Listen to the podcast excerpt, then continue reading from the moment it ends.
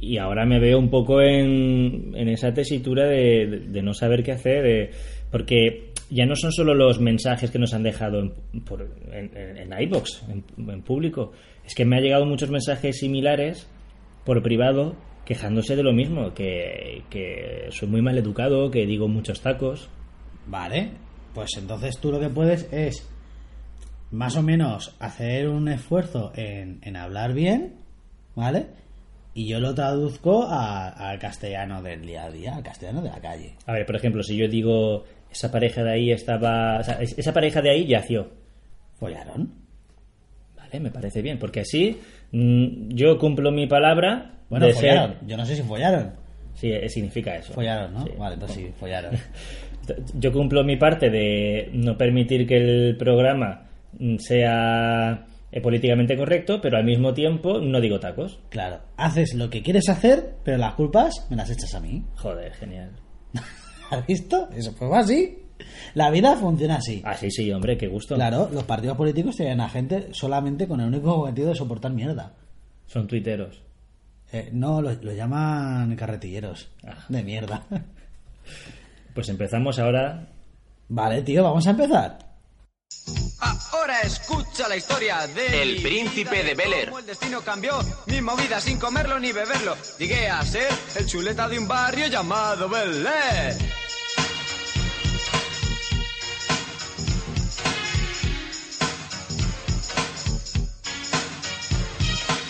En Filadelfia crecía y vivía sin hacer mucho caso a la policía. Jugaba al básquet sin cansarme demasiado porque por las noches me sacaba el graduado cierto día. No entendía yo de pequeño eso de que taxi olía a cuadra. Ah, ¿Por qué no? no? no- no te daba la sensación de que las cuadras olían mal? O... No, es que eh, ahí está. Lo raro es que yo conozco el ambiente rural. Porque bueno, el pueblo de mi padre es un pueblo pequeño y los veranos y muchos fines de semana hemos estado allí y, yo pues era un chaval más del pueblo. Bueno, no me llamaban forasteros, pero era un chaval más del pueblo. Lo que pasa es que los que vivían ahí a- de forma perenne, pues ellos eran los nativos. Y los demás, aunque vivieras a 40 kilómetros, eras forastero. Y aunque fueran tus primos, tú eras forastero. Y, no terminaba de pillar yo eso del olor a cuadra. O sea, eh, pasabas por una granja de conejos y olía a mierda. ¿Vale? A veces, Pero sí, claro, porque hacen sus cosas allí y todo, viven ahí. Pues no pillaba yo, no, como no usábamos esa expresión, yo decía, "Ah, este sí sé que huele a cuadra, no sé, me imaginaba un destampado escocés o, y no entendía yo eso.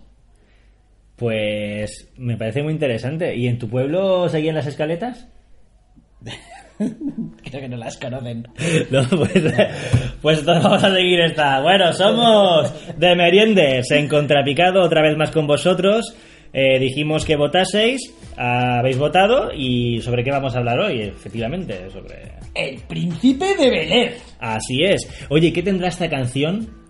Que es inevitable escucharla y como mínimo una sonrisita, aunque la cante un tío borracho, pero bueno, bebido, perdón. Aunque la, aunque la cante un tío bebido, Sí, que se ha inspirado con el alcohol. sí, pero, pero siempre te, te transmite alegría, es, es inevitable. Claro, porque es muy buen rollera. Es que Will Smith era, era un tío así. Bueno, es.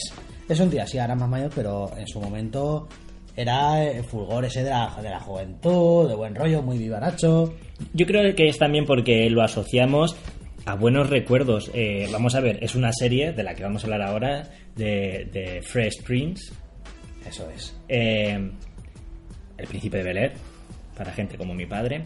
Eh, es, es- es una serie que, que a- es muy difícil que a alguien le haya traído un mal recuerdo o un mal momento. Es imposible. La gente que tiene malos, malos momentos no estaban. Es, es, No es es incompatible esta con estar viendo la serie, exactamente. Claro. Veían, no sé, la telenovela Cristal, por ejemplo.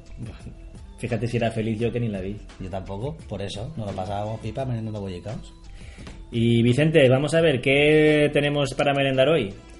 Pues tenemos unas palmeritas que nos hemos comido ya como unas cuatro quintas partes. Sí, porque como estábamos haciendo, esperando a que terminara de hacerse el pucherito de, de mi bebé, pues con el sonido de la olla, pues hemos ido, hemos ido merendando, la verdad.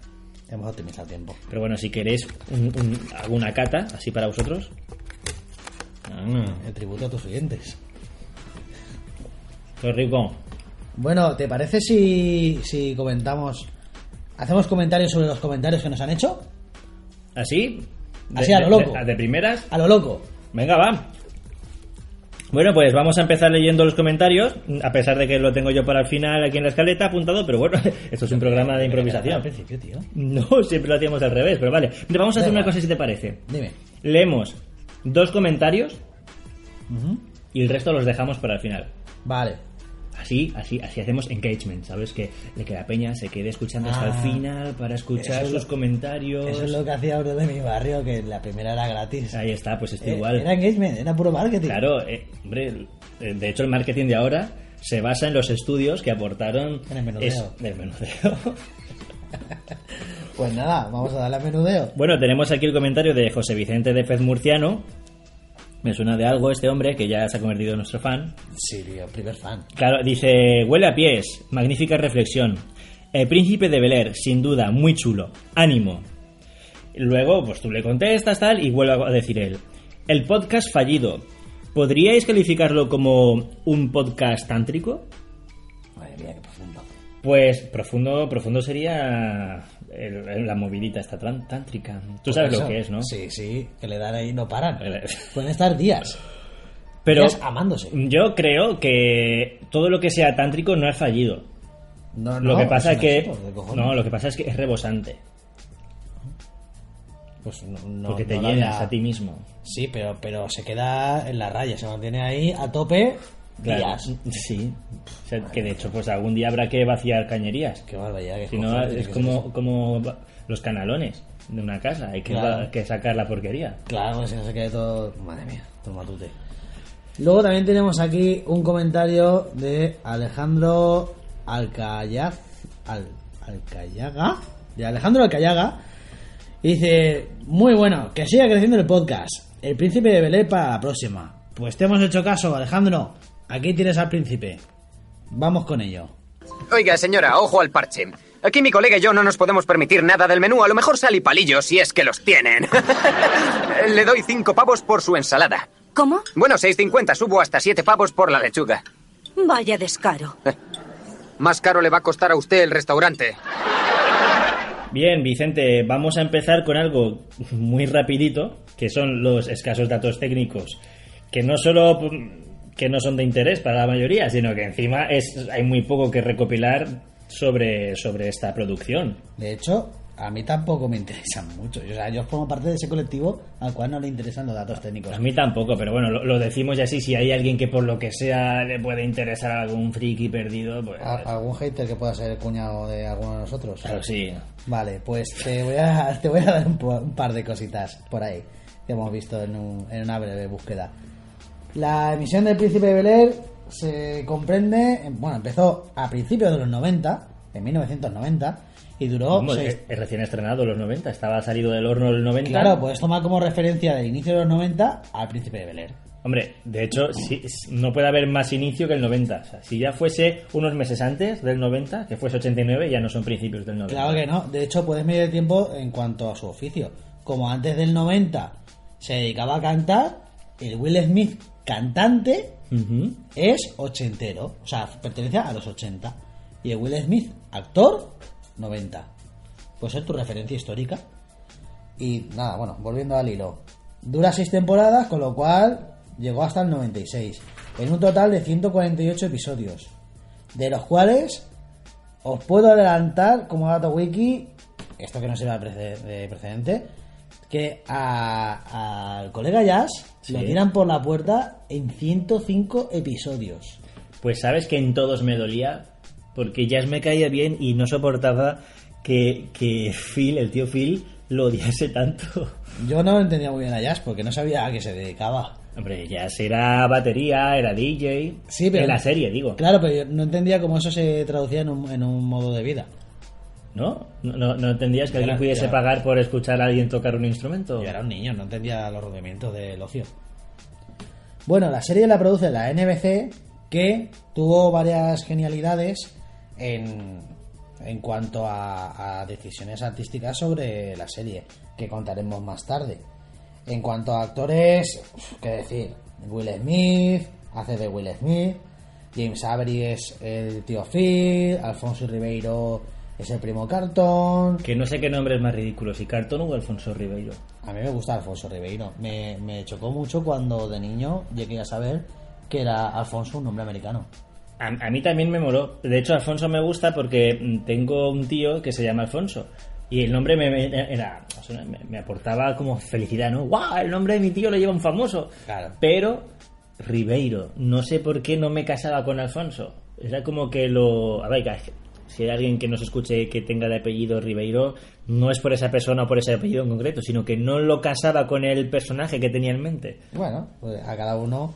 Luego tenemos a la actriz Tatiana Ali, que hace de prima Ashley, Karin Parsons, la prima Hillary, Sí, qué piernas, eh, interminables. y, y qué derrochadora de dinero que no es suyo, también, que es lo que siempre pensaba cuando la veía. Y a las dos madres, Vivian número uno, Janet Haber, de la cual hablaremos muy mucho, porque da mucho jugo, y mamá Vivian número dos, Daphne Reid. Por cierto, ¿a ti cuál te gustaba más? Tiene su. Janet Haber, aunque la ponen a caerse de un burro, tiene un gran momento que es la, la escena esta en la que hace el baile. Este, ¿cómo era? Hace una coreografía en mayas de. Joder, ¿De aeróbic? sí, de aeróbic, no me acuerdo. Que canta una canción muy potente. Es que no me acuerdo qué canción era. No sé, tío. Pasa página, porque no, no sé de qué coño me estás hablando. Perdón, Pues, no sé de qué vagina me estás hablando. Eh, ay, bien hilado, bien hilado. bueno, tuvo una escena en la, en la cual hace una coreografía de diva y, Sí. y- y salva el capítulo. O sea, de hecho creo que es el final de, de un capítulo de la primera temporada y queda genial. Por lo demás, culo, mi mujer. A mí no me gustaba el papel. Yo, yo no hablo de la mujer, hablo del. Porque no solo cambiaron de actriz, sino que le cambiaron la personalidad a, a la madre. Claro. En un principio yo la, veía, yo la vi una madre muy estirada. Esa es la palabra. Muy elegante, pero muy estirada, que se, dedicaba... Sí, sí, sí, es verdad. Y se dedicaba más al trabajo que, que a, su propia, fa- a su propia familia, que eso no tiene nada de malo. Y muy clasista. Ese es el problema. Yo no veo nada de malo que, que se centre mucho en su profesión, estaba muy bien. Lo que ocurre es que era como que muchas veces cuando, eh, sobre todo en esos desayunos increíbles que tenían, que te entraban ganas de vivir ahí para poder bajar a desayunar a la cocina, cuando venían con sus problemas, los hijos, era como que mantenían una actitud de, mira, no me toques el higo. Claro. Eh, déjame tranquila. Pero- Yo ya te he parido, ahora que te cuide el, el, el Jeffrey, El llavedo este. Sí, ahora que te cuida mayordomo. Pues, de hecho, esa parte es una parodia sobre el- las distintas clases sociales que había en Los Ángeles en aquella época.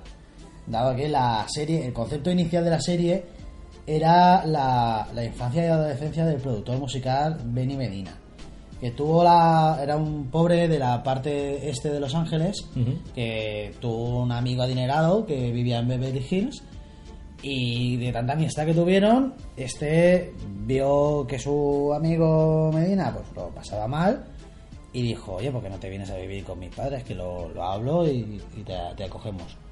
Y pasó de, de vivir en, en un barrio humilde a ver de golpe todo lo que era la, la bonanza de Beverly Hills.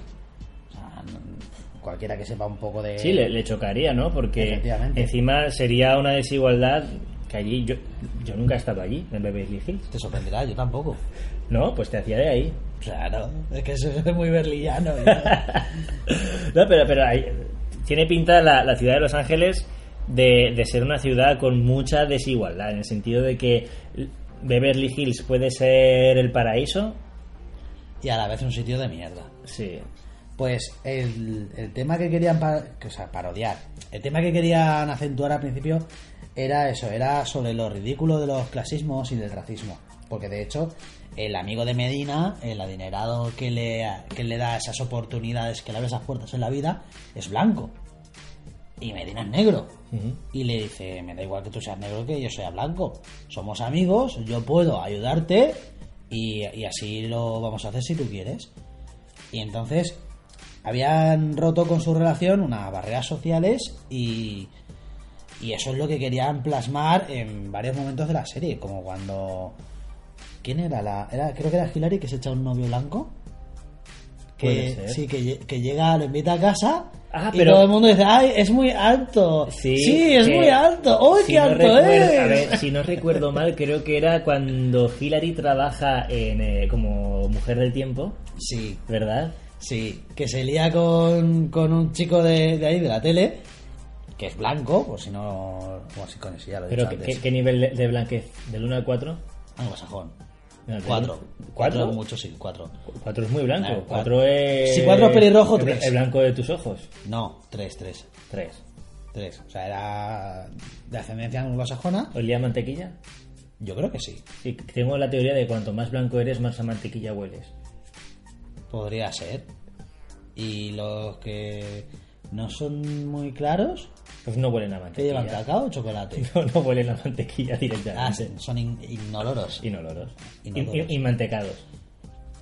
Pues, bueno saberlo.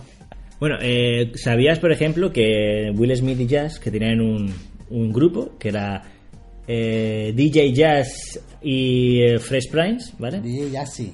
Pues obtuvieron el primer Grammy de la historia de hip hop por una canción que en su momento o sea, triunfó mucho, fue muy escuchada, ganaron muchísimo dinero y ganaron su, su primer Grammy. Pri- Bueno, no solo su primer Grammy, sino el primer Grammy de la historia de hip hop. Inauguraron la, la categoría Grammy hip hop. Así es, o sea que ya era conocido.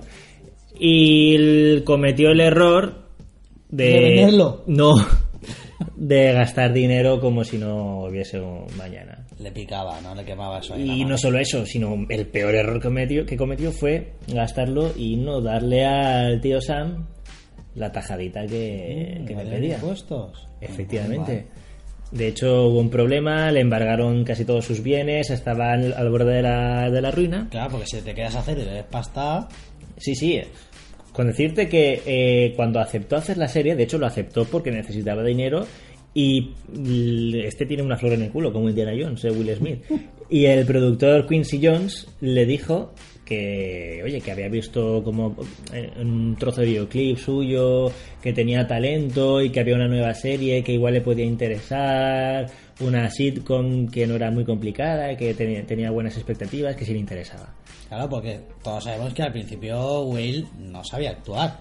No, no. Era, era un chico carismático, pero no sabía actuar. De hecho, se memorizaba los textos, tanto Algo- los suyos algo- como los de los compañeros, y era un palo. De, de hecho, hay una diferencia muy grande entre la segunda y tercera temporada, sobre todo la tercera temporada, que es cuando tenemos al mejor Will Sí, Smith. ese fue el punto álgido. Y con la primera, la primera es que de hecho había momentos en los que no te hacía gracia Will Smith en sí, te hacía gracia la, la situación en la que se metía. Claro, pero porque era un chico recordando y haciendo memoria, no, no actuando. Yo sabía lo, de, lo del grupo, pero no sabía lo del Grammy. Fíjate lo que, lo que te voy a decir. Pues sí, mira, llegó a tener, era muy jovencito, llegó a tener más de 4 millones de, de dólares en su carrera musical. Acabó debiendo casi 8 millones a- a- al fisco. Joder, macho, Y hasta, fiestas, hasta ¿eh? la, hasta fiestas. No, pero no se lo gastó todo en fiestas. Hombre, sí, haría cosas por las mañanas. No, se, se compró una mansión, se compró joyas, se compró un cochazo. Bueno, eh, Y, bueno, y- y luego, de hecho, lo tenía ya todo embargado. Y as- tenía embargada hasta, hasta la nómina. ¿Cómo iba a trabajar? Iba en aeropatín. Me parece correcto. Sí, le, prestaron uno. Perfecto. Eh, y el- hasta la tercera temporada tenía el 70% de su nómina Embargada. embargada. Bueno, oye, al menos hizo lo correcto. Te voy a decir otra cosita. No sé si lo sabrías, pero en España se dobló tres veces esta serie. Se dobló al castellano. Se dobló al catalán. Todos sabemos que TV3 tiene una escuela de doblaje potente. No, sí, y no todo- sabemos por qué motivo. Y todo lo tiene que doblar, todo. Allí Claro. to- todo lo doblan. Sí, las camisetas, los calzoncillos, lo Todo, doblan todo. todo. Se cargan hasta las películas, a los gafapastas. Sí. De allí se tienen que ir a Madrid. Porque les doblan las gafas. No, se tienen que ir a Madrid a ver, claro, a ver películas. Esa de- no cede. Si la intentas doblar, la rompes. Claro, porque son de plastiquete. Claro. Pero se, tienen que ir a Madrid los gafapastas culturetas a ver eh, cine iraní en versión original. Huyendo de los Pues claro, porque allí van a ver películas de cine iraní y ¿Podemos dicen... Oh, eh, Khalid, ¿qué fas? ¿Qué fas así? Hostia, muy mal. Sí, ¿qué cuyons? ¿no? en lugar de escuchar Khalid, Khalid, que comí con y cosas así. pues, Claro, porque los iraníes hablan así. Pues se que se atragantan siempre. come mucho pescado. y pistachos. Claro. El, el caso es que se dobló al castellano, motivos obvios, al catalán, motivos que todos conocemos, algunos los decimos, otros lo sabéis sin que lo digamos, y al gallego, en cuyo título se llamaba O Príncipe de Bel Air. No, lo- no he localizado ningún episodio en gallego, pero lo tengo pendiente. Me gustaría verlo. Eh, O tío Phil. o, o tío, o tío Phil. Llevo bufete de abogados, pescadores. y yo, yo marcho a la, a, la, a la escuela. ¿Sí o no? Claro. Y la, y la Hillary se iría mucho a, a la movida, ¿no? Me gustaría el, el cardado ese de, de entonces y las sombreras. Pues el, el caso es ese. Oh, eh, como, como decían, oh tío Phil, tengo unos ricos percebeiros aquí. bueno, sería percebeiros, percebeiros es quien los recoge. ¿Te imaginas que se comen a los percebeiros? Mira, hemos pillado a un tío que estaba aquí cogiendo percebes ilegalmente eh, y, y no lo hemos cocinado. Exquisiteces de Beverly Hills. Luego, volviendo al tema de los actores, vamos a explicar por qué Will Smith se llama Will Smith. ¿Lo quieres explicar tú? Eh, lo podría hacer. Pero lo voy a hacer yo. por Lo vas a hacer tú. Vale, pues lo voy a hacer yo. El caso es que la NBC, en uno de sus brillantes aciertos, decidió que cada actor del reparto podía elegir cuál sería su nombre en la serie.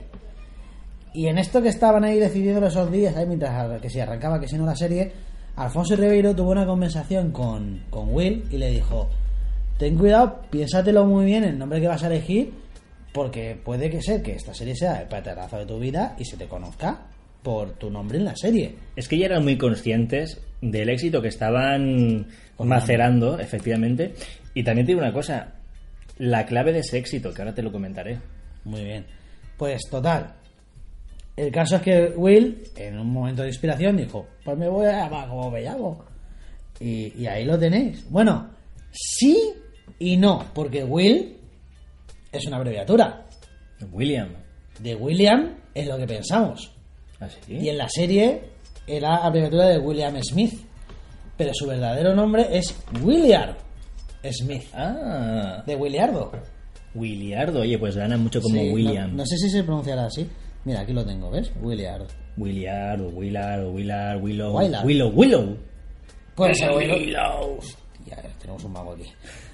Pues, lo- mira, con respecto a eso, eh, la serie no solo, era, no solo era muy flexible a la hora de, de, de contar los capítulos y cambiar de estilo, con eran, eran como muy fluidos, ¿no? Podían Sí. un día, de repente un día hacer un dramón, que otro día romper la cuarta pared, otro día eh, metían humor dentro de lo que es el propio set, bromas internas Tuvieron una área de creatividad enorme. Pero precisamente porque no estaba sujeto a... o sea, los guiones no estaban sujetos a una planificación previa y que no se podía salir de ahí. Ni los guiones ni los personajes. De, sí, efectivamente. Y lo bueno que tenía era que esos huecos que dejaban, que dejaban vacíos eh, también hacía que los propios actores Metiesen su. Claro, tuviesen parte. que llenarlo. Tuviesen que llenarlo y se involucraban más en el personaje y lo que es más importante, fortalecían en todos los casos, menos en uno que todos sabemos, las relaciones Eso entre es, ellos. porque hubo un cuco ahí. Luego lo Hubo comentaremos. Una muchacha enfadada.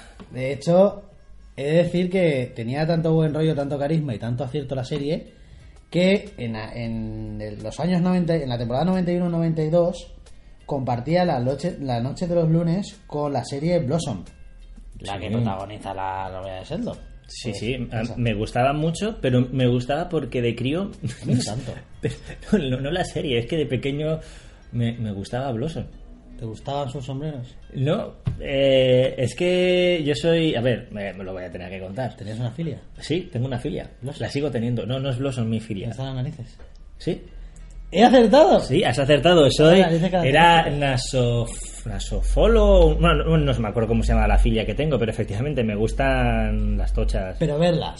Oh, también las toca. No, no, no, a ver, a mí me, una, una chica con la nariz grande Te... me gusta mucho, me pone berraco. gusta? A ver, berraco no, ¿cómo sería Sí, la forma no, adecuada que- de decirlo? sí, que empiezan a coger sentimientos ahí. Sí, sí, sí, sentimientos, no, bueno. Senti- Sí, sangre que baja. al sentimiento. Empiezan a aflorar instintos. Se te hincha el corazón. Se me hincha el corazón, va toda la sangre al corazón. Pues hicieron varios cameos en la serie Blossom. Y allí apareció en un capítulo Jazz, en otro capítulo aparece Hillary, en otro aparece Will Smith haciendo su papel de rapero anterior a la serie. Por cierto, ¿sabes que Carton Will y Ashley son los únicos personajes que aparecen en todos y cada uno de los episodios de la serie? Eso había escuchado y creo que es cierto a medias, porque el tío Phil me parece que también salen todos, no estoy seguro. No estoy seguro yo de que salga en todos, tío Phil. eh. Puede No que un sé. día, un día se, yo qué sé. No, Puede no, que un día veas no. 248 episodios solo por comprobarlo. Claro, Yo no. yo los he visto todos. Yo también, pero no la voy a volver a ver. No, los he visto todos esta tarde. Esta tarde. Sí. Le- Les he dado velocidad 15. Que no. Entonces sí, entonces sí que los has podido ver. Pues otro dato te voy a decir. Además, este es muy curioso. La escena que hemos comentado antes, en la cual lanzan a Jazz por la puerta de la mansión, Sí. ¿vale? Como comprenderás, solo se rodó una vez. Porque además tú siempre que veías la escena, veías la misma escena. Entonces siempre iba vestido igual Jazz. Ahí está. En todos los episodios en los cuales iba a ser lanzado, tenía que aparecer previamente con la misma ropa. Claro, ya te daban pistas. Si eras cuco, sabías cuándo le iban a Eso lanzar. Tú cuando le veías con esa camisa, decías, va a volar. Este chico vuela. Yo a Jazz lo veía como una especie de sabio que aparecía de vez en cuando, un chico callado y humilde que no sé, porque tampoco te muestran casi nunca cómo vive y en qué condiciones. Hombre, Pero sí que te lo muestran, que tenía un apartamento, ¿no? Pero Sí, eso era más adelante. ruinoso. Ya, pero eso era más adelante. Al principio era un tío que aparecía con, con consejos sabios. Sí, sí que es verdad. Entraba por una puerta y salía por otra. Las puertas. Las puertas, Dios mío, las puertas. Vamos a ver. La puerta de entrada por la que siempre presenta la gente eh, Joffrey. Ujú. No, Joffrey era el malo de Juego de Tronos. Jeffrey. No, Jeffrey, Jeffrey. Jeffrey. Siempre que había un cambio importante aparecían por esa puerta, que entiendo que era la puerta principal de la casa. Pero luego Sí. tenían otra puerta en el salón que daba al jardín que apenas usaban, que siempre padecía. Porque digo, aquí se cuelan los ladrones, Ahí está. ahí se cuelan los Es malos. que, es que la, la mansión la vemos como de lado. Sí, pero es que luego hay... Está el frontal a la derecha y el patio trasero a la izquierda, por el cual se iban a, a su casa de semi-independientes. No, no, pero yo no hablo de esa puerta. Porque esa es la puerta que te iba a comentar ahora. Tú, tú te refieres a la puerta que daba al jardín, que estaba en la cocina, que, que siempre de pequeño me daba miedo ese jardín, porque era como que la casa era súper luminosa, y había un jardín muy oscuro, Sí, que sí, encima verdad. muy frondoso, que llegaba hasta la propia puerta de la cocina, y, y me daba miedo. y me- Bueno, podían aparecer bestias. Claro, si las- ya, la no jungla- bestia, pero ma- gente mala ahí Sí, pero escondida. claro, si donde acaba la casa empieza la jungla, pues oye, mal rollo. Y luego, y luego la otra puerta a la que yo me refería era la que estaba en el salón que daba al. al a- Ah, a la del parte culo. del jardín. Sí, sí, la del culo. Que es la que siempre pensaba, ay, se van a colar los, los ladrones. De hecho, se cuelan. ¿no? Todo- Creo que hay un episodio que como que tienen que salir de casa y entrar sin que les vean y sí que la usan una noche. Sí, y de hecho es la mejor puerta, o sea, es la mejor entrada de toda la serie, la hacen por esa puerta. Hombre, como puerta no es buena, porque es una puerta innecesaria. Sí, totalmente, era un capricho, o sea, vivían con más puertas de las que necesitaban. Sí, así les fue. Y, y fue una puerta por la que entró Elton John. No me acuerdo de eso. Sí, sí, sí. Que además hicieron como todo todo el piso, todo el piso lleno de nubes. Y, y ¿Era en- era cena sueño? sí, que se le presentaba a Carton. Qué grande la cena sueño. Por cierto, el baile de Carton, Muy característico. que lo inventó él. Sí. Bueno, lo inventó. Surgió de su mente, de su mente un poco copiadora, que mezcló el baile de, de Courtney Cox de Friends, que ya era ridículo de por sí, y le metió un...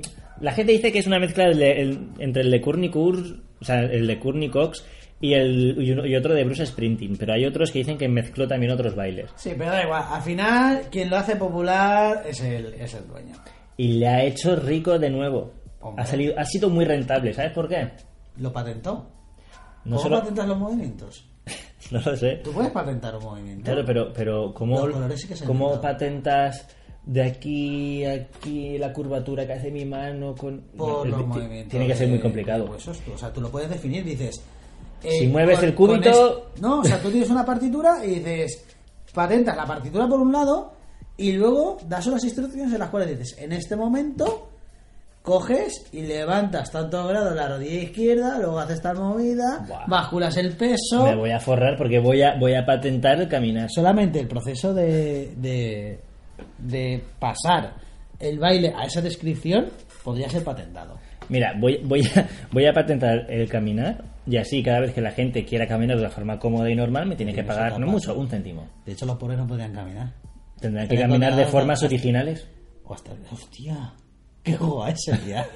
Muy original. Bueno, pues eh, le salió muy rentable porque sí que lo tenía patentado con todo lo que nos reímos.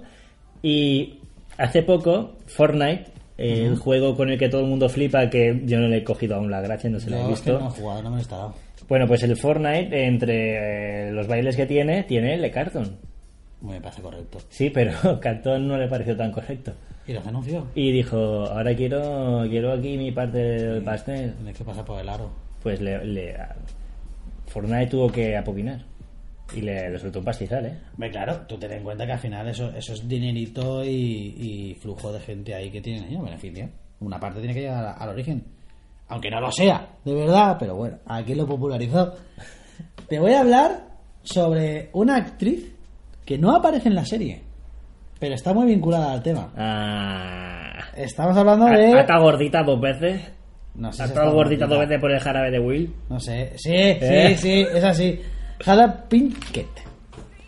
Es la ¿Cómo? Hada Pinkett. oye. No, pero dilo como, como, como antes, que parecías una campanita. Hada Pinkett. No sé cómo me ha salido para querer pronunciarlo bien y no saber.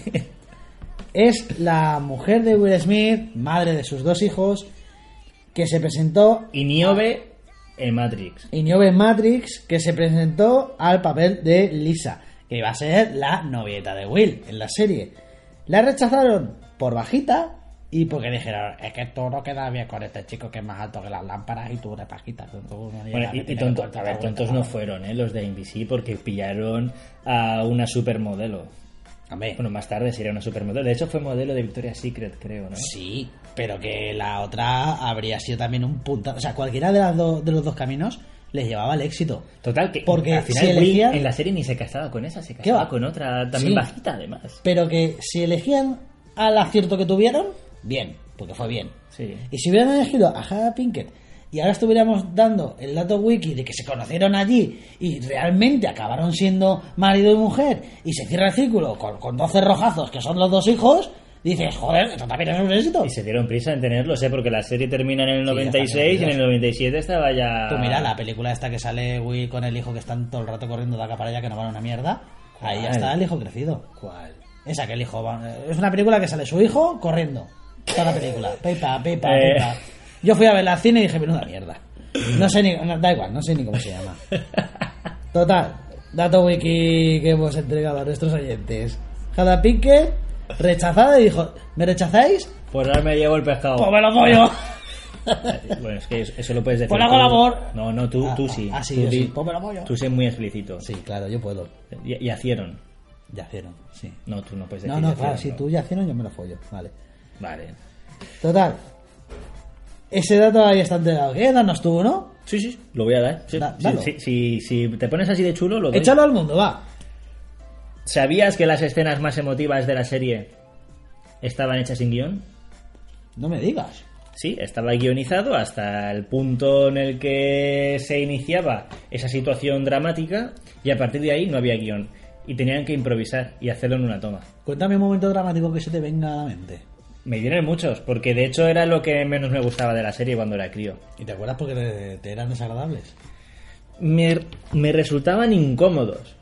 Ahora, he de decir, que ahora, eh, volviéndolo a ver para, el- para preparar el podcast, con, la, con el prisma de- del adulto, lo- los veo y sí que me llegan a emocionar. Sobre todo el, el más emotivo de todos, que es el que... las moralejas, las ironías. No, no, no, no, es que. Es que Will. Sobre todo Will, eh, lo hacen también los demás, pero sobre, sobre todo Will, eh, logra conectar. Conectar con la gente que lo está viendo. Empatizar. Sí, eh, yo, cuando, yo cuando lo vi de pequeño, pues eh, yo lo veía para reírme. Y cuando ocurrían esos, ocurrían esos momentos dramáticos y serios, y eh, provocaba un momento desagradable, como cuando estás viendo una película que te guste de repente es, en mitad de la peli hay una canción, pues lo mismo. Pero ahora viéndolo de adulto sí es cierto que, que- llega a conectar contigo, con tus sentimientos. Y entiendo a la gente que en su momento vio estos, estos episodios y les emocionó. En concreto, el más famoso de todos es el episodio en el que Will se reencuentra con su padre. Ay, vaya, sí, era muy amargo ese, ese momento, porque no era un buen padre. No, no, era un padre malísimo. De hecho, lo, lo- lo abandonó con cuatro años. ¿Del y, cuatro? sí. Del uno a cu- no, no, pero del 1 a 4. De- eh, cuatro es el máximo de maldad. No, o sea, 4 es un padre guay Vale. y dos, o sea, dos, tres son padres que no te puedes quejar, o sea, que tanto si te, han- te llevan bien como si te llevan mal, dices, bueno, estoy en la media. Y uno es padre caca. Bueno, pues, hombre, padre, padre funesto, padre caca, un fallido, padre fallido. Eh, Claro, ya, ya el capítulo empezaba a ser incómodo porque Will, ay Will, el tío Phil, sentía como Sí, una especie de claro, hombre, normal, o sea, de repente aparece de la nada cuando se ha convertido el tío Phil en el padre de Claro. Will. Le jode que biológicamente tenga algo que él no puede tener, porque Sí, se ha encariñado se con su sobrino hasta sí. tal punto de que es ahijado, Sí. y a la vez le acusa de irresponsable y dice, vete de mi vida. Claro, pero aún así tiene que respetar la decisión de Will porque Will decide en ese, en ese episodio marcharse con su padre a vivir. Claro, Y justo al final se hace caquita al padre y llega y le dice, bueno, que me piro, me voy de aquí. Hombre, no. Y se lo dice a Phil. Y justo en ese momento, justo antes de irse, llega Will con su maleta, súper ilusionado, le había comprado un regalo y le dice, eh, bueno, es que me tengo que marchar por una cosa de trabajo, que me voy a por tabaco, ¿sabes? Con tabaco. Y claro, y, y Will se queda en plan de, bueno, bueno, no pasa nada, vale. Como, que se lo... No, no, no pasan las horas, es el momento, y como Ah, que se lo no. traga. Y ese momento ya es, ya es improvisado. Y Phil intenta consolarle. Y es como que Will reacciona lógicamente con esa con, con esa crudeza, esa fiereza, ¿no? De soy fuerte, soy fuerte, soy fuerte, puedo con esto, ¿vale? Verdad, no sé qué. Y, y empieza a hablar de me abandonó con cuatro años y sobreviví. Y, y- me conseguí hacer un hombre sin su ayuda y me afeité y he conseguido una novia preciosa sin su ayuda y me casaré y tendré hijos y seré un padre magnífico. Lo dice de tal manera, tío, que es que Will se pone a llorar, pero es que no solo se pone a llorar Will de verdad, porque se llegó a emocionar hace llorar de verdad al, a- al tío Phil. Y el tío Phil hace lo que todo el mundo estaba deseando en esa escena hacer, que era abrazar a ese muchacho que se estaba haciendo el fuerte, pero que por dentro estaba sufriendo desde hace años. Hostia, es que la verdad, me, estabas haciendo recordar la escena y la verdad es que te- o sea, mantengo el, el pozo este de decir, coño. Y me acuerdo que, que sí que me llegó mucho esa escena. Y, no, y tuvieron también momentos muy dramáticos como cuando les quemaron la cafetería de la universidad, le pegaron una paliza a Will y Cuando- Carton quería matar con una pistola que compró por ahí, quería vengarse y matar a los matones y Will se la decir, retira. cuando, Oh. cuando Carton se hace con la pistola es un momento también muy dramático. Sí, sí, sí, sobre todo cuando hablan, esa discusión que mantienen también fue totalmente improvisada. Luego hay un momento en el que, en el que es, es drama, humor, algo así, algo agridulce, Mm.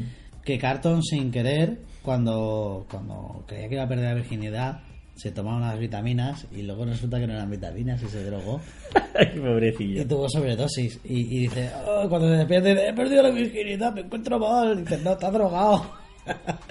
Pobrecillo, ahí, ese fue, claro, momento dramático porque están relatando el- los encontronazos que tienen los jóvenes con las drogas, Sí. pero lo enfocan con una dosis de humor suficientemente, o sea, lo saturan, le echan tres cucharadas de azúcar ahí y lo saturan tanto Le que le quitan, tan, le meten tan- no, que le, le quitan el drama y lo hacen muy digerible y muy para todos los públicos de forma que tampoco los niños no, o sea, no les o sea, no lo, lo hacen muy bien, lo presentan muy bien Sí. ese momento. Pues si quieres, yo tengo un dato más así para aportar, un dato curioso, y es que también les daban libertad para, en algunos capítulos, eh, les daban libertad a los personajes para escribir algu- el guion de algunos De algunas escenas. de no, no de algunas escenas, de algunos capítulos completos. Sí. Y tanto Alfonso como Will, la actriz de Ashley, la de eh, Hillary también, escribieron guiones Capítulos enteros. de capítulos enteros, sí. Y eso está muy bien porque te involucras más allá de, de- de salir actuando, te involucras mucho en, en la Está trama. bien, Pero esos capítulos los cobraba el actor o los cobraba los guionistas. Pues no sé, no les he preguntado. Es que es lo que me viene a mí a la mente ahora. Porque dicen, no es correcto que el guionista esa semana cobre. ¿Qui- Ahí cobra por semanas. ¿Quieres que hagamos una cosa? ¿Que le Para, para, para dar paso, va- vamos a poner una musiquita. Yo voy a usar el teléfono de uno de los guionistas de aquella época. Pues sí. Le llamamos y luego damos paso a nuestra crítica. Yo quería, quería hablar del cuco. Habla, habla del cuco y yo voy a buscar el, el teléfono. Vale, pues quería hablar de la de, de Janet Haber, la primera Vivian. Eso es que no, no se podía esperar. O sea, no, no puedo Que por eso cierto, no decirlo. la actriz que hace de Ashley durante la primera temporada le pasó lo mismo que al cuco, que dices tú, pero se rehizo. Sí, se le fue la, la tontería. Pero que el, el tema está en lo siguiente, lo de Cuco no me lo he inventado yo. Es que Alfonso Ribeiro a sus espaldas le puso el mote de El Cuco. Porque de la, de que le tenían, todo el, todo el reparto era una piña, se llevaban muy bien fuera del escenario, salvo esta actriz que iba de diva y a la que constantemente Will tenía que decirle, mira, Janet, perdona, pero es que el show, esto se llama El Príncipe de Bel Air. No se llama Philip y Vivian de Bel Air. Tal cual se lo dijo. Esto, vamos, no estaba yo allí, pero tal cual ha sido transcrito y, y llevado a, nuestros, a nuestra época. Y, y yo me he hecho acreedor de esta cita. Y aquí os la dejo. Luego también el, la primera Vivian, esta señora Me Janet, encanta el cambio que hacen de una Vivian en la otra, súper exagerado. Y como sabían que no iba a colar, para eso está, ¿quién está? Jazz. claro. Que cuando vuelve ya con el bebé, se le queda mirando Jazz, es que nunca se me olvidará. Dice, señora... Señora Banks. Señora Banks. La ve usted muy cambiada. El, el- el parto, el parto la, la ha cambiado. Se ha, se ha dejado dos tonos aquí en el niño, ¿no? Se, la- se está gastando el descojones. tóner. Pero me encanta, ¿eh? La segunda madre Pues me encanta. Lo que, lo que me jode a mí es que no logren tirar a Janet hasta el final de la tercera temporada. Porque la tercera es el punto álgido. La serie dura seis. Sí. Y es una escala hasta la tercera. La tercera lo peta. Y a la- partir de ahí la tuvieron. cuarta la cuitan. Claro, no, el el tema está en que tanto la tercera temporada como la cuarta y la quinta son concluyentes. Y el final de la temporada se, se rueda de forma que no esperaban tener garantías de, de hacer una siguiente temporada. Entonces todas las tramas las cierran al finales de esas temporadas hasta que ya de verdad cerraron en la siguiente temporada la, la serie. Y con esto me cargo dos datos wiki del tirón. toma, Grefé, toma. Pues ya está, casi. ¡Ah! El bufete. ¿El ¿Ya, bufete? ¿Te has contestado ya? No, no, no, no, tranquilo. Yo, yo estoy buscando el teléfono aquí de- del guionista. Pues te voy a soltar otro dato wiki que además. Este es, es- es de los breves y guapos. El tío Phil trabaja como abogado, como todos sabemos. Así es. Bueno, Vale. no, era juez. Juez y, Te- abogado. Te he jodido, no, no puede ser No, juez, y abogado. O era abogado y luego terminó siendo juez. Era abogado y luego juez. Ah, eso me cuadra. Eso es. Pues el bufete de abogados en el cual trabaja el tío Phil se llama Firth, Wynn and Meyer. ¿Y qué significa eso? ¿A qué te suena fonéticamente? Firth, Wayne and Meyer. Me cago en los partidos políticos y las furgonetas que pasan por tu calle. es, la- es una alusión al grupo Head, Wind and Fire. Ah. Resulta que uno de los productores era muy fan del grupo. Le pedimos pasta al Partido Popular ahora luego por, por patrocinar. No, no, para que nos resarza. Estamos perdiendo escuchas. Chicos, nosotros no controlamos las furgonetas que pasan por No, nuestras no, casas. y nos está produciendo un agravio. Vosotros sois testigos. De hecho, mira, vamos a hacer la la la la la la la para que no lo oigáis y cortamos aquí. La la la la la la la. Eh, ¿Por qué iba a estar enfadado? Por lo menos esta vez me ha dicho adiós. Pero ojalá no hubiera tirado el dinero comprando este estúpido regalo. Lo siento, si hubiera algo que. algo que pudiera hacer. Eh, mira, tú no tienes que hacer absolutamente nada, tío Phil, porque ya no tengo cinco años, ¿verdad que no? Y, y ya no voy a pasarme todas las noches preguntándole a mamá cuándo va a venir papá. ¿Y a mí qué? Él no me enseñó a encestar mi primera canasta, pero yo aprendí, ¿no? Y no se me ha dado mal del todo, ¿verdad que no? Sí, es cierto. Y también salí con mi primera chica sin él, ¿verdad? He aprendido a conducir y a afeitarme, he aprendido a pelear sin él. ¡He celebrado 14! ¡14 cumpleaños sin que él ni siquiera me enviara una postal! ¡No te necesito, me oyes!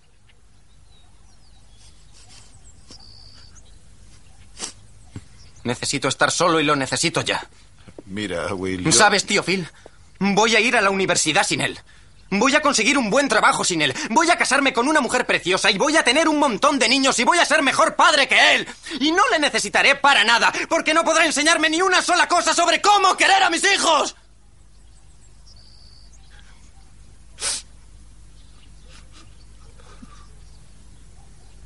Pero ¿por qué no me quiere? Hijo. ¿Qué pasa aquí? Ah, el altavoz. Bueno, estamos llamando al guionista. Sí, ¿qué pasa, pedazo de cabrón? Eh, hola, buenas, le llamamos desde Contrapicado, somos Merienders. ¿Es usted John Carson? Sí, me claro. Sí, es usted John Carson, ¿no? El guionista... ¿De, de qué serie es usted guionista? De... De Príncipe de Bener. Ostras, pues sí, sí. ¿Y, y en qué otras series ha trabajado usted? En la de En la- pues creer como la galleta. Claro, ah, trabajó también para Bekeler. Lo suyo es trabajar para la monarquía, por lo que veo. Exacto. Me gusta mucho la galleta de canela. Bien, eh, eh, estábamos hablando sobre el problema que hubo, o si hubo un problema, porque eh, los actores de, de- de la serie a ve- de vez en cuando escribían los guiones de, de los capítulos. Sí. ¿Eso le, su- le supuso una merma en su sueldo? ¿Se quejaron? ¿Fueron al sindicato? Cu- cuéntanos cómo fue, qué, qué- qué ocurrió. Claro, porque allí, allí cobráis por semanas. ¿Cómo? A- En Estados Unidos se cobra por semanas. Bueno, usted lo sabe, que es John Carson. claro, claro, claro. Por, por cierto, John Carson, habla usted muy bien el español, permítame que le diga. Sí. Sí, sí, muchas gracias. Muchas ¿No, te- gracias. ¿no tendrá una mujer latina que le ha enseñado español por las En la tardes? Universidad de Cuenca. Ah, mire, mira. muy bien, muy bien. Conocida Universidad de Guionistas. Es que, claro, Cuenca allí es el extranjero. Claro, allí les cuenta como Erasmus. En- Entonces, eh, el- ¿tuvieron problemas con el sindicato por eso? ¿O co- cómo fue? Joder, qué tos. Está está usted mal, ¿eh? No, no No, no- que bueno, no hay ningún problema, ¿eh? ¿no le han podido pagar el seguro médico desde entonces, sus trabajos? No, Puede ser la última vez que en la no, que no, se porque para- haya firmado ahora. Desde entonces estoy jodido. Bastante jodido, además. Eh, entonces, bueno, a- aclárenos, por favor. Usted, eh, como guionista, eh, ¿cobró dinero por los capítulos que no escribió? Hombre, pues ¿Por qué no? No, pues es No, usted un estafador. ¿no? Había semanas en las cuales usted no trabajaba porque su trabajo lo hacía un actor de la serie. Y yo quiero saber si cobraba el actor como guionista esa semana o cobraba usted. ¿Cómo? Es muy fácil. Se rueda la serie, cada semana hay un capítulo. Sí. Los guionistas hacen los guiones Como- como- y los actores actúan. Como recordará usted qué pasó. Claro, pues la semana en la que el actor actúa y guioniza, usted se rasca la... Se, se relaja. Por favor, no tenemos tanta confianza con el señor John Carlson como para hablarle de esa forma. muy bien, muy Usted bien. se relajaba y no trabajaba, pero cobraba Exacto. Sí, también. y se, ras- se, se- se rascaba Exacto. y cobraba. También, sí. Todo Vale. sí. No, no, pues nada, estupendo. Es- No, era, era solo eso, que teníamos esa duda. Usted está orgulloso, ¿no? De, de su trabajo, entonces. Por supuesto. Me cae mal. Bueno, ¿en qué, ¿en qué está usted trabajando? ¿Qué guion está preparando ahora mismo? Así en plan rapidito. ¿En qué guion? Sí, ¿en qué, qué historia está preparando? En una, pre- en una precuela de, de Robocop. ¡Uh! Interesante. Yo no me la pienso perder. Sí. Bien, bien, bien. De- ¿ya, ¿Ya tienen protagonista? Sí, estoy buscando uno. Entonces no tienen protagonista. Es usted una persona que se contradice mucho, por lo que veo. Bueno, y hasta aquí yo casa. Bueno, John Carson, muchísimas gracias por atendernos, sobre todo teniendo en cuenta que allí serán, no sé, las 6 de la mañana o alguna cosa así, y ha cogido el teléfono de, de un desconocido. Desconocido allí, porque aquí somos súper conocidos. Por Exactamente. supuesto. Bueno, pues muchísimas gracias y, como se dice aquí, con Dios. allí. ¿Te pasa algo, Jazz? Últimamente no haces más que contar chistes que no tienen nada de gracia, ninguna gracia. Se crea una especie de Superman cómico. Sí, es justo lo que digo yo. Estoy preparado para mi viaje a la universidad. Ya va siendo hora. Llevo ocho años en el instituto. Bueno, José, ¿qué, te ¿qué opinión te merece a ti la serie? Bueno, a mí la serie me parece, me parece que es una serie que en un principio el concepto es muy sencillo, pero que tiene esa magia, ya sea por el momento en el que salió, por cómo, cómo fluyen los actores, pero, am, pero me parece que tiene una- es una serie muy graciosa, desde luego es muy graciosa. ¿Tiene una escala de 47 puntos? una, una escala de 47 puntos, yo diría sin sin vamos sin miedo a equivocarme dedos, sin miedo no a- no no tranquilo voy a ser muy preciso sin miedo a, equivo- a equivocarme yo diría que 31 31. Espérate, bueno, sí, es bastante. 31. sí bastante. está muy bien Sí, porque no aspira más de lo que ya hace y lo que hace lo hace bien Cumple con creces su objetivo. sí pero hay un problemita ¿Cuál es hay problema? una cosita que si no la digo reviento ¿Tiene una peca en la mejilla? No, vamos a ver. Aquí en los 90 en España pasamos una época que se vive con cierto con cierta vergüenza y al mismo tiempo con, con cariño. ¿Lo qué? La chiquitización. No, no, estoy orgulloso. Sí, sí, pero Ese hombre a mí me merece muy buena ese, ese hombre me merece, vamos, a mí haría una iglesia de ese hombre. Sí. Y Pero- con su nombre. Pero, pero, hubo una cosa que se nos escapó de las manos. La chiquitización. Sí, todo- Que en todas las series, en todo, joder, es que salió hasta en los tazos. Ay, por Hasta favor. las bolsas de Matutano Sí, ya, salía. ya sé lo que. Influyó en el doblaje y Demasiado. no te- Pero claro, es una cosa que no es solo de esa serie. En general en Antena 3 apareció en todo. Sí. Eh, hasta en la serie de Urkel. Sí, vaya, ahí, ahí, ahí era demasiado bien. Decían cosas como, ¿cómo? No puedo, no puedo. Que, que supongo que en aquel momento haría gracia, pero serían como, pues no sé, como los chandales, lo- los chandales fosforito que había antes, que ahora te da vergüenza ajena. Los de bolsa basura. Sí. Perdona que te corte, he de decir una cosa. Gracias, oyentes, que no habéis elegido la serie de, de Urkel. Gracias, porque me cae muy mal parte del reparto. En concretamente la. ¿Cómo se llama la chiquita esta? ¿Quién? Joder, la, la- a la que aspira Urkel. La niña de la Eh, casa. Laura. Laura. Laura me cae muy mal, es una calientapollas. Es una hija de puta. What the fuck? Sí, eh, quiere tener una relación muy desequilibrada con él. Quiere tener ahí un mayordomo, amante de todo, súper fiel. Y ella. es- que no, que no. O sea, menos Bueno, mal que pero, habéis elegido pero, Príncipe. pero ¿quién, no ha, quién no ha vivido ese drama alguna vez en su vida? ¿Tan puta? ¿Con una tan puta? Escúchame, que no. A- to- to- todos tenemos una chica que ha pasado, o un chico que ha pasado de nosotros. A ver, Vale, a mí- pero- pero ya a mí, está, a mí o me sea, gustaba más la serie de Urkel. De hecho, ¿te acuerdas en Antena 3 cómo lo ponían? Hacían primero Will Smith, la- bueno, Sí. Will Smith. Es que eh, todo esto nunca, alfa nunca decíamos la serie. La serie no se llamaba eh, Cosas de Familia ni se llamaba familia. eh, El Príncipe de Bel-Air. Se llamaba Will Smith y Claro. Urkel. Hombre, que era así. Pero porque Ur- Urkel, que iba a ser un secundario de mierda, acaparó la serie. De hecho, originó situaciones que no estaban claras. Por ejemplo, la chica Pero que sí que quería no- a Urkel. No adelantes movidas de la serie que no ha elegido nadie. No, pero es que esto lo quiero decir. Hay un triángulo de relaciones ahí que no me gusta. A Urkel le gusta Laura, a otra chica que no me acuerdo su nombre. Le gusta Urkel y esa chica sin nombre y Laura se llevan extrañamente bien y son amigas. No, se una com- odian. No, son amigas. No, no, no, no, no, no, no, no, no, no. Yo recuerdo amistad. Para nada, para nada. De hecho, cuando se convierte en novia de Urkel, Ya, ah, no. Ahí es cuando ya se vuelve celosa. Pero al No, no, principio y dice, antes- no, no, "Ah, que va, que va. que está con- que ¿qué está va? De hecho, se la presentó con mi hija". Laura a Urkel. Para que se, la, se lo tirara. Porque la- los dos tocaban la... Ah, sí, el instrumento de mierda. Sí. Sí. Pero no hablemos de esa serie que no es la que han votado, tío. Vale, ya está. bueno, pero que lo que decíamos de la chiquitización. Me fastidiaba ya en aquella época y me chirriaba escuchar a Will Smith o a Carton con el no puedo, eh, Fistro, me cago en sus muelas. Ya, es que eso estaba forzado. En, en nuestro contexto no chirriaba, pero cuando la ves ahora dices. mm, No, y antes también. Pero eh, ya era una pena, era una pena porque desde mi punto de vista la serie de por sí ya es graciosa, pero además hicieron, tuvieron el acierto Sí. los dobladores aquí en España de añadirle ciertos matices que te hacía parecer a Will mucho más Cercano. cercano y callejero, pero callejero de tu calle. Es que ahí vengo a decir yo. Pero se pasaron de frenada, ¿eh? Sí y no. Eso. mm, bueno, Se crecieron. ¿puedo dar Se mi, vinieron. mi opinión? Eh, vamos a ver. Saca una moneda, moneda. dame una moneda. No tengo moneda. Bueno, Dame, mira, da igual, una da- moneda imaginaria. No, yo, yo pongo aquí una moneda, ¿vale? Imaginaria. Si sale cara, das tu opinión. Si sale cruz, la doy yo. Vale. Por ti. Pero si tú ya has dado la tuya. Pero vuelvo a dar Ah, otra la- diferente. tú das la mía. Vale, tira. ¿Qué ha salido? Es que te- no veo la moneda, está en tu imaginación. Te va a salir.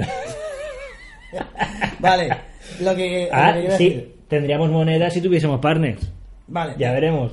A mí me parece una serie. eh, yo creo que un poco más de 31 sobre 47. Yo le daría un 35 sobre 47. Uf, ya te has pasado, tío. No, te explico por qué. Yo valoro mucho ese punto de empatía que es difícil de lograr a tal escala. Me refiero, es una familia. Del 1 al 4, ¿qué, qué empatía genera? Del 1 al 4. Yo lo metería en el 4. ¿Sí? es, ¿Tanta? es- es muy empática la Ah, serie. vale. De hecho, lo que vengo a decir, es una familia norteamericana de una parte de Estados Unidos, que también es bastante peculiar, porque en Los Ángeles sabes que no son como... O sea, dentro de Estados Unidos en cada sitio son de una manera. Tengo dos amigos en Los Ángeles, que viven en Los Ángeles. Pues tú ya- y ya lo- y me han dicho que en la vida vaya a Los Ángeles. ¿Por qué?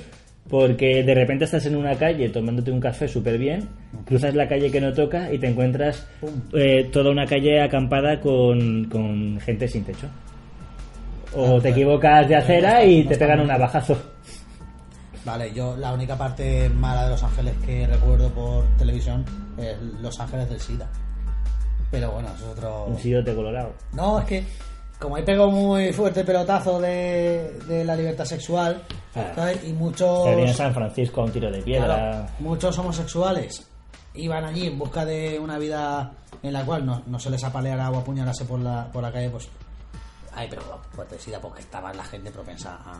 Pero porque no usaban protección, no había riesgo de embarazo. Iban a preñar el culo. Claro. Es que, ahí está. ¿Tú te imaginas? No, es que tiene lógica. ¿Tú, tú para qué vas a.? Te te voy a que Freddie Mercury, que te voy a.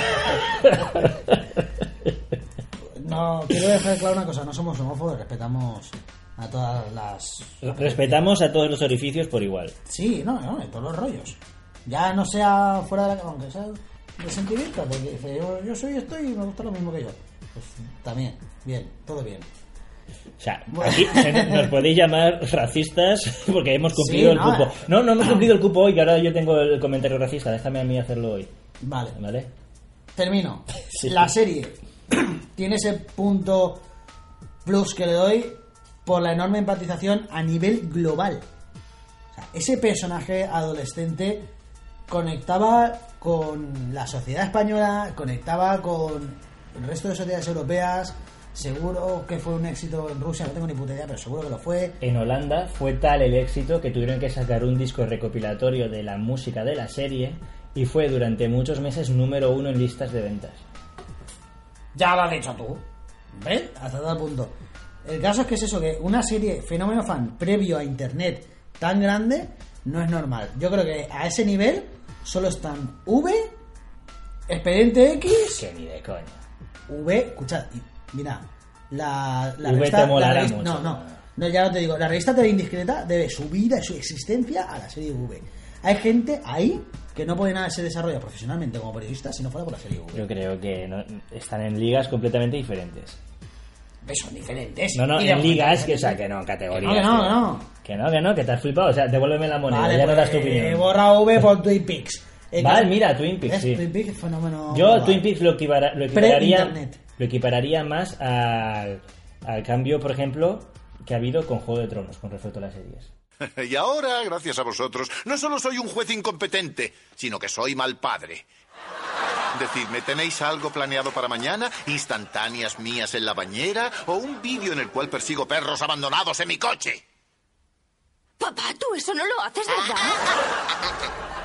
Bien, Vicente, esto está llegando, está llegando a su final. Me lo imaginaba al final, o sea, Sí, todo, sí. todo esto llega. Es que esto es un, es un tostonaco también bastante, bastante largo y no vamos a pasarnos. No, yo me lo paso bien. Sí, a mí se me pasa corto, al que se le pasará largo es al que nos escuche.